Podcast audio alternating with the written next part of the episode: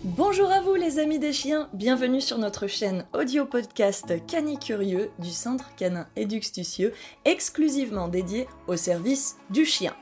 Ici et au fil des semaines, nous répondons tous les lundis à 6h à vos questions posées sur nos réseaux, que ce soit sur Facebook, sur Instagram, à neji-du-bas, the-du-bas, lazy-du-bas, Sam, Neji the Lazy Sam Déduxtucieux, sur notre chaîne aussi YouTube, qui est une chaîne à la demande avec la télé des chiens composée par des vidéos sur les mêmes thématiques, donc sur le monde canin, qui aussi entre séries sur l'alimentation canine, conseils de toiletteurs, mais aussi conseils éducatifs et comportementaux gratuits, des jeux tuto bricots et astuces pour jouer avec votre chien, des produits canins phares à découvrir, des infos sur l'élevage canin, des promos événementiels et des voyages, des vidéos historiques anecdotiques et des conseils vétérinaires et de bons soins, puis nous passons aussi à travers les sports canins bien sûr, et enfin menons des interviews diverses et variées disponibles sur des découvertes de protagonistes et de professionnels clés du monde canin. Si ces podcasts vous intéressent et que vous les appréciez, n'hésitez pas à vous abonner s'il vous plaît et à nous mettre des petites étoiles afin que nous puissions plus régulièrement eh bien, vous offrir du contenu et bien sûr poursuivre cette chaîne pour nous soutenir.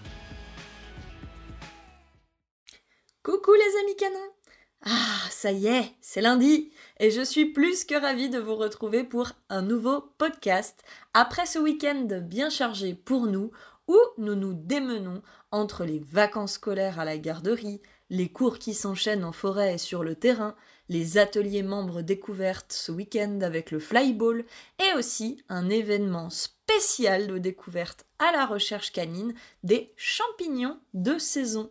Et en parlant de champignons, nous sommes justement en train de vous concocter et de travailler sur une nouvelle formation en ligne archi complète et nous avons eu la chance ce week-end de découvrir plus d'une centaine d'espèces et de nous restaurer avec les membres de l'association mycologique à Romont. C'était incroyable. Merci énormément. Merci beaucoup à eux pour leur accueil.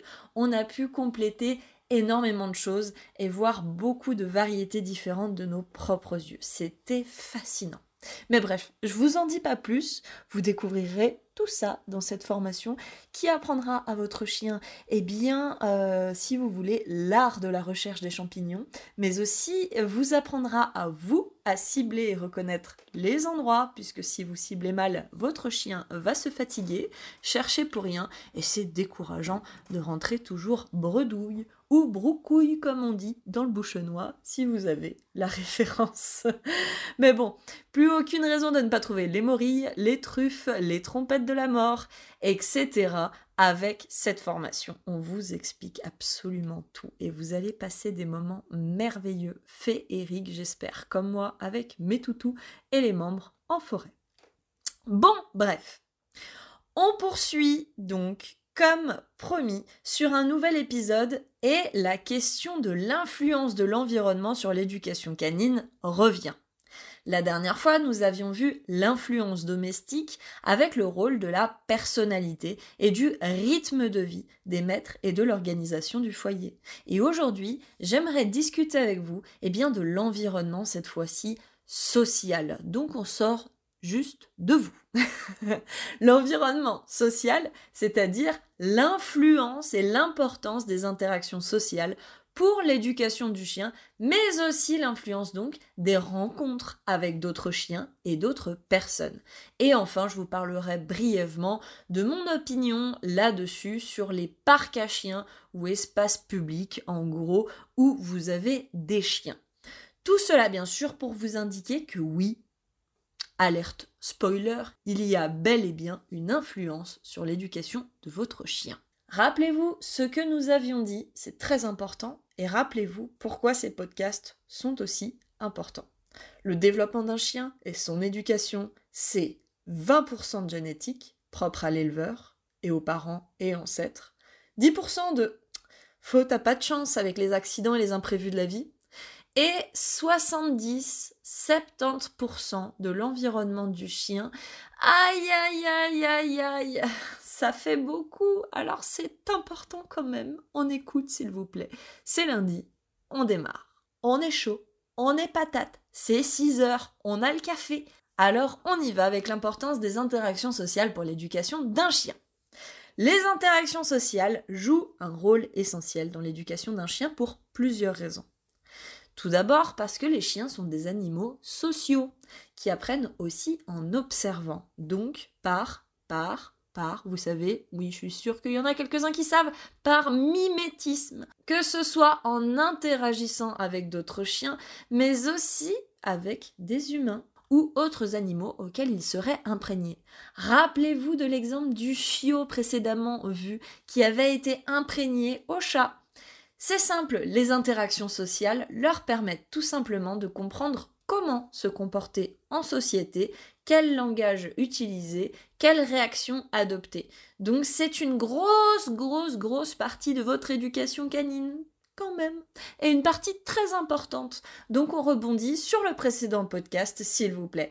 On fait attention à l'exemple que l'on donne aux chiens en le mélangeant aussi avec d'autres chiens, ou en donnant nous-mêmes un exemple, puisque nous sommes aussi censés être le maître, donc la référence première du chien en termes humains. Les interactions sociales sont obligées d'influencer votre chien pour la simple et bonne raison que dès son plus jeune âge, on vous parlera de l'importance capitale de socialiser, vous vous rappelez, et sociabiliser en priorité votre chien pour la stabilité comportementale. Rappelez-vous bien, socialiser le chien est une étape qui consiste à lui présenter divers stimuli de l'environnement, diverses situations du quotidien, des sons, des odeurs, des balades différentes, et sociabiliser le chien, c'était donc l'exposer à des contacts positifs avec plusieurs personnes, animaux et congénères. Cela aide tout simplement le chien à s'habituer à la vie domestique et à développer ni plus ni moins que la base, soit des compétences linguistiques, sociales de tous les jours pour qu'il ne mange personne ou ne prenne pas de mauvaises décisions tout simplement. Mais les interactions sociales, c'est aussi donc la communication. Les chiens apprennent aussi à interagir avec d'autres chiens et s'adapter au plus grand nombre sans se battre inutilement ou mal réagir par des signaux corporels, des aboiements et d'autres formes de communication canine, donc communication qui leur est propre et qu'ils explorent ni plus ni moins avec d'autres chiens adultes bien codés et de bon augure. Ce n'est pas tout. Comme ils sont très intelligents, et on le sait, ils apprennent également à comprendre les signaux humains, tels que les commandes verbales et gestuelles. Pour rappel, lorsque vous apprenez un ordre à votre chien, l'ordre est compris à 80, 80% de manière visuelle, gestuelle, contre seulement 20% de manière sonore, Ce qui signifie que le chien, animal intuitif, réagit encore mieux si vous levez la main en hauteur pour demander un assis, plutôt que si vous restez figé et ne bougez pas en demandant le assis, par exemple, de dos. Je vous mets au défi de demander donc un assis de dos à votre chien avec une voix aiguë ou grave que vous allez modeler. Vous allez peut-être très vite vous rendre compte que ce n'est plus si facile que ça et que, sans le savoir, vous avez des mimiques gestuelles, même si vous ne levez pas le doigt. C'est à travailler bien sûr, c'est très important, puisque le chien pourrait vieillir en perdant de la vue ou même dans l'autre sens, en perdant de l'audition. Mais c'est toujours plus simple avec des gestes, c'est un fait. Donc vous allez l'influencer énormément aussi avec vos mouvements. Alors oui, bien sûr, on peut déjà le dire, les interactions sociales vont influencer votre chien. Par exemple, si vous le mettez pour lui apprendre les codes en contact avec un chien agressif, qui agresse pour tout ou rien, ou aboie tous les chiens, eh bien oui, cela va influencer votre chien. Pourquoi à votre avis? Parce que si votre chien voit tout cela, comme il le fait d'habitude, il va analyser, traiter l'information et tester peut-être l'information avec succès les premières fois. Et il prendra, si cela lui convient, eh bien un nouveau modèle. Et vous allez vous énerver sans le comprendre, alors que c'est pourtant simple. C'est l'autre chien qui lui a appris qu'il fallait faire cela comme ça. Et c'est vous qui avez choisi, sans le savoir, peut-être que ce chien soit en contact avec régulièrement pour lui apprendre des conneries pendant cette phase. Si vous le savez, le chien que vous avez choisi pour lui expliquer les codes, donc ne soyez pas étonnés. Et puis côté humain, pensez à ces gens qui communiquent tout doucement et qui ne font jamais de gestes brusques, voire jamais de gestes tout court. Ces personnes auditives qui parlent tout bas. Eh bien, la vie, désolé, n'est pas composée que par ce type de personnes.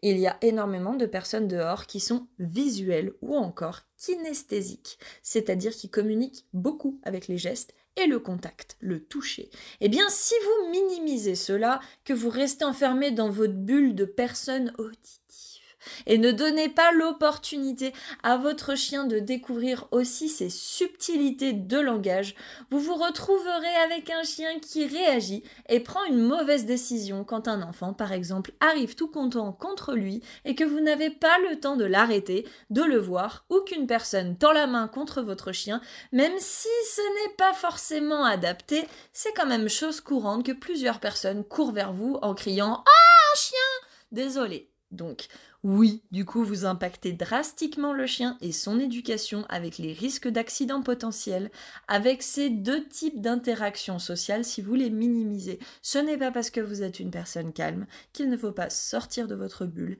et bien apprendre à votre chien à comprendre aussi ces personnes-là pour justement ne pas mal interpréter leur venue et euh, par exemple réagir ou se laisser surprendre et prendre une mauvaise initiative comme aboyer ou mordre tout simplement parce que le chien est effrayé, puisqu'il n'a jamais été habitué au contact avec ce genre de personnes.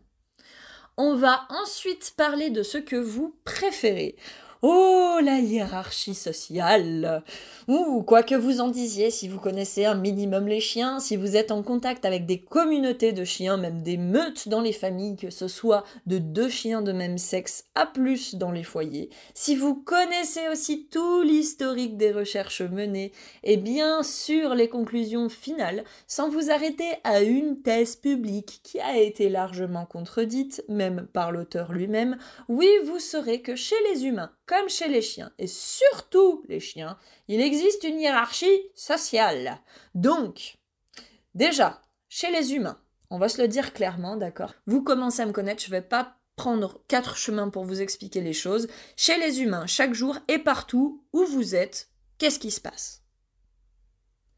Eh bien, il se passe que vous êtes régi par une hiérarchie sociale. Sinon, franchement, je vous le dis, ça serait le bordel.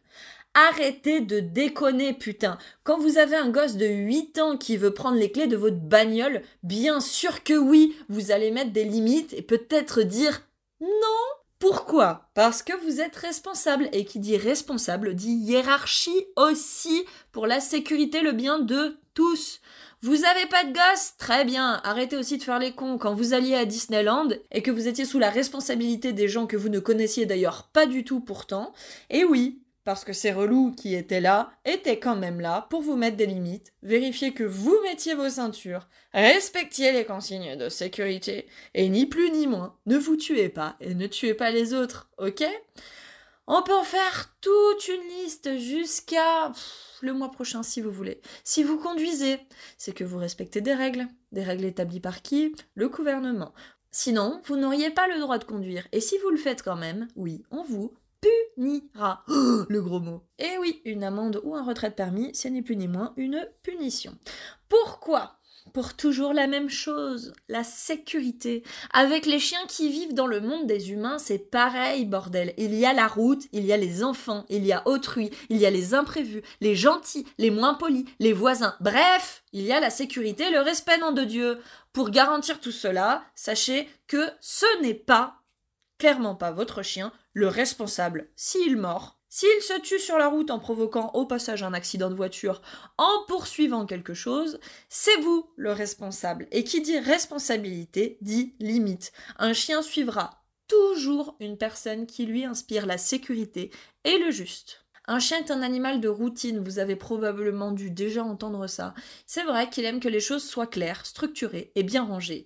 Si ce n'est pas le cas, eh bien c'est tout simplement lui qui fera sa propre organisation, sa propre popote et, ne vous en déplaise, se foutra probablement en danger dans bien des situations si vous ne lui expliquez pas les limites, que ce soit dans la vie de tous les jours ou même dans ses contacts avec d'autres humains, d'autres imprévus, animaux et chiens. Et bien d'ailleurs, nous y voilà, les chiens. Chez les chiens, c'est pareil justement, donc s'il vous plaît, cassez pas les noix. Celui qui est juste, celui qui n'attaque pas pour rien, celui qui est bien dans ses pattes, calme, inspire la confiance. Et celui qui inspire cette confiance, c'est celui qui inspire la sécurité. Et tout le monde va le suivre, ce bro posé. Ok? On n'en a pas deux comme ça dans une meute, point, barre. Sinon, c'est quoi? C'est quoi? C'est quoi? C'est le bordel. Et toute la meute se met à suivre n'importe qui, se paume complètement, et au final, tout le monde se sépare, donc se fragilise et se fait bouffer. C'est la loi de la nature. Une meute, c'est une meute. Et une meute est plus forte que deux sujets qui sont isolés. Le garant est le responsable, ce chien qui va déplacer les autres, les contrôler, et ce chien que les autres vont suivre, gère les phases de jeu, sinon ça serait toujours la fête du slip, et croyez-moi, pour cela, il n'a nul besoin, d'accord, de faire mal, car si tous les chiens étaient bien sociabilisés, ils sauraient à une seule posture, une seule odeur, euh, parfois un seul grognement, que cela ne sert à rien d'aller plus loin. Un responsable canin ou un dominant, appelez ça comme vous le voulez, franchement j'en ai rien à battre, n'attaque pas bêtement un autre chien, sinon il fragilise et instinctivement il ne veut pas faire de dégâts car il a besoin de ses capacités et de celles du nouveau chien pour faire survivre le groupe. Un chien reste un opportuniste. Et si le chien est un vrai responsable et pas un fou furieux stupide, que vous n'arrivez pas toujours à distinguer l'un de l'autre, pourtant c'est assez clair, il n'a aucun intérêt de base à se battre. Une posture ou un grognement suffira, et si l'autre plie, alors très bien, cela se passera bien, et au contraire, il protégera celui-là plus tard. Donc c'est pas compliqué, non Vous avez compris. Si vous me mettez un connard fini qui fait le responsable et qui grogne sur tout le monde, casse tout par la force, vous vous trompez en pensant que ce chien est un chien dominant. C'est juste un fou furieux en fait. Et celui-là n'apprendra que de la merde et fera prendre des risques inutiles à tout le monde, à votre chien aussi s'il est dedans, comme se jeter sous une voiture par exemple, et oui, ou s'éloigner du groupe en balade en se mettant en danger en pistant tout seul un gibier, si personne ne le suit bien évidemment, mais qu'il part quand même. Alors que vous avez un groupe de chiens, eh bien ce chien n'est absolument pas un responsable, c'est un gamin. Et si vous le mettez en contact avec un vrai responsable, oui, peut-être qu'il y aura une bagarre et peut-être un bobo parce que vous l'avez fait monter tellement haut dans sa tête en lui donnant toutes ses libertés sans jamais intervenir que quand la nature va frapper à votre porte pour lui rappeler qui il est vraiment, quelle place il doit occuper dans la vie, quel est son rôle dans une meute de chiens, il va refuser, puisqu'il va perdre un petit peu de liberté, et vous savez ce que l'on dit, la nature reprend toujours, toujours ses droits. N'oubliez jamais cela.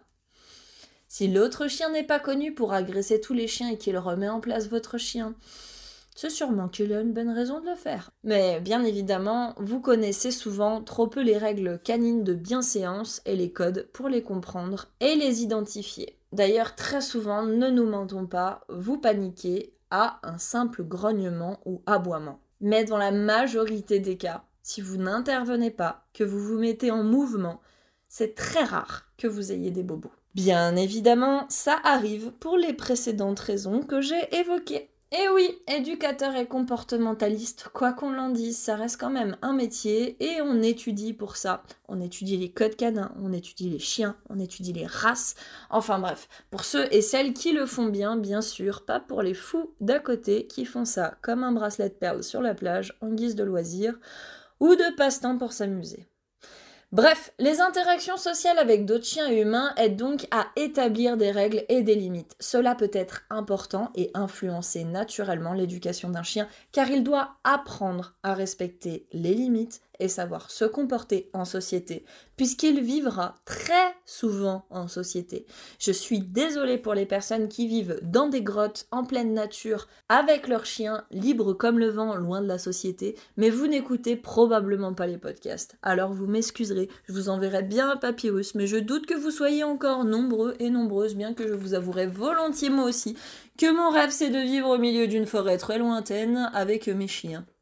N'oubliez pas, on parle d'influence. Un maître aussi violent a un impact donc violent sur son chien et l'influence de façon drastique.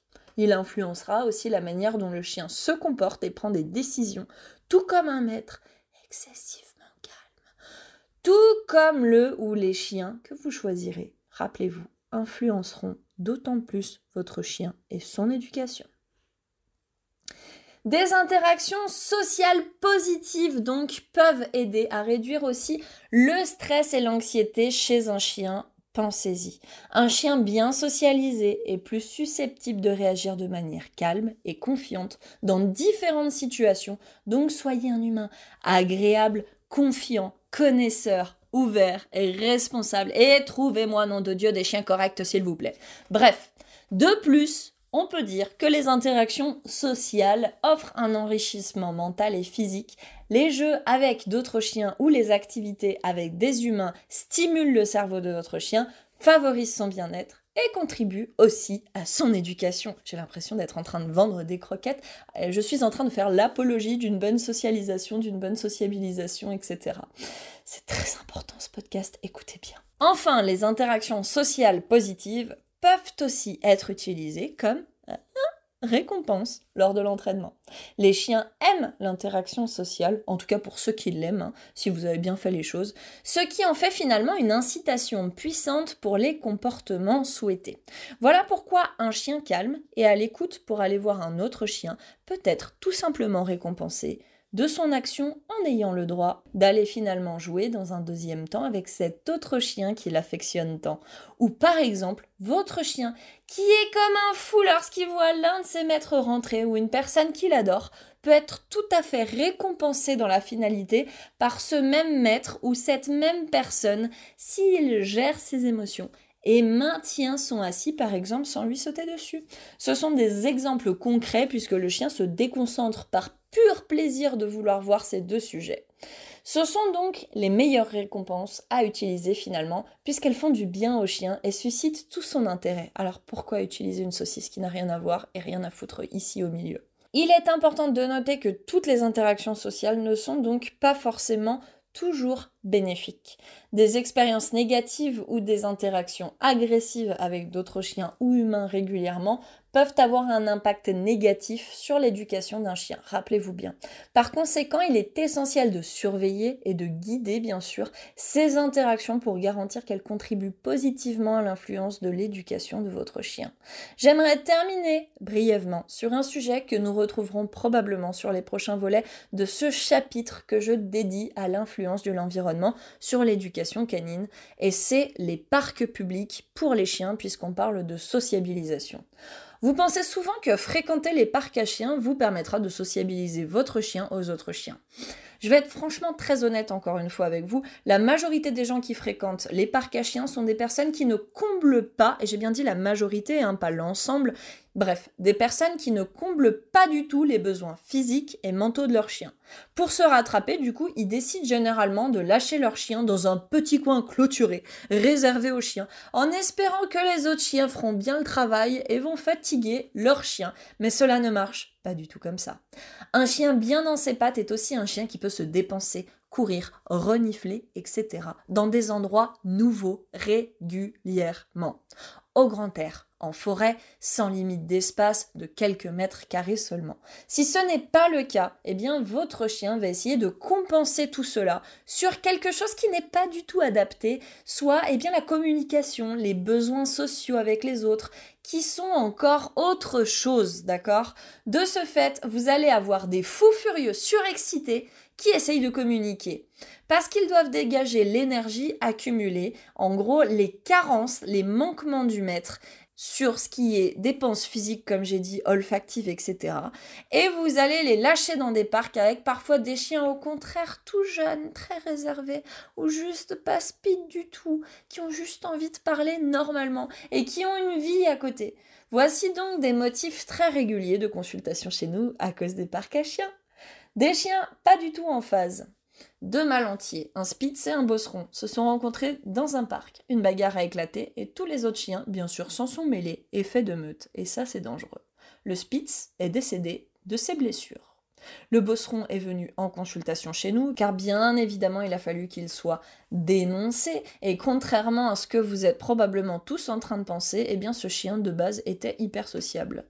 Il y avait en fait une grand-mère avec une femelle en chaleur au milieu. bah oui, vous ne contrôlez pas forcément, il n'y a personne qui surveille les parcs à chiens. Et donc, cette grand-mère, sans le savoir, était à l'origine aussi de l'altercation entre les deux chiens. La dame a eu beaucoup de mal à se remettre du fait que son chien ait tué un autre chien. Elle a complètement perdu confiance en lui. Et d'ailleurs en elle à cause de ça. Elle l'a privé de tout contact à la suite par peur pendant des années, ce qui a complètement aggravé la situation puisque cela l'a désociabilisé. Sans compter les multiples coups de laisse au tout début quand il voulait aller voir des chiens par frustration qui se sont convertis en agressivité.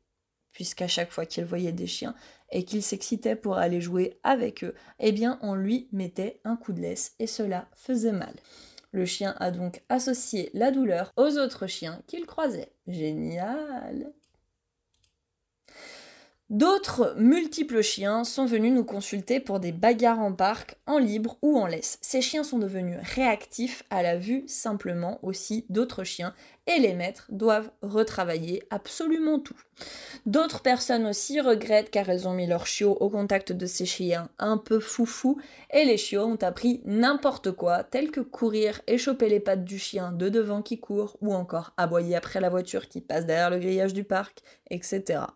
D'autres personnes viennent parce que leur chien est complètement traumatisé suite à une bagarre dans le parc. Il y a aussi une multitude de consultations à cause des parcs à chiens tout comme il y a une multitude de consultations au vétérinaire pour la même raison, car c'est un vrai nid à microbes.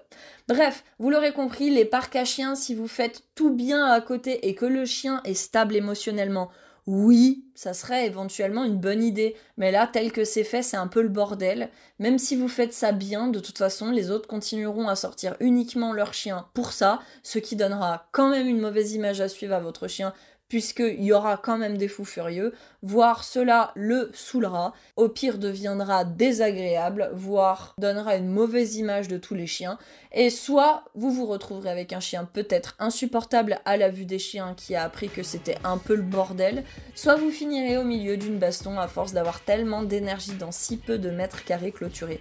Maintenant, si vous avez des hectares de parc à chiens, que vous n'êtes pas tous les uns sur les autres et que les chiens à l'intérieur sont stables, super foncé, ça s'appelle Eduxtucieux. Bienvenue Et on se retrouve dès euh, lundi prochain pour un nouveau podcast. Bisous les amis canins.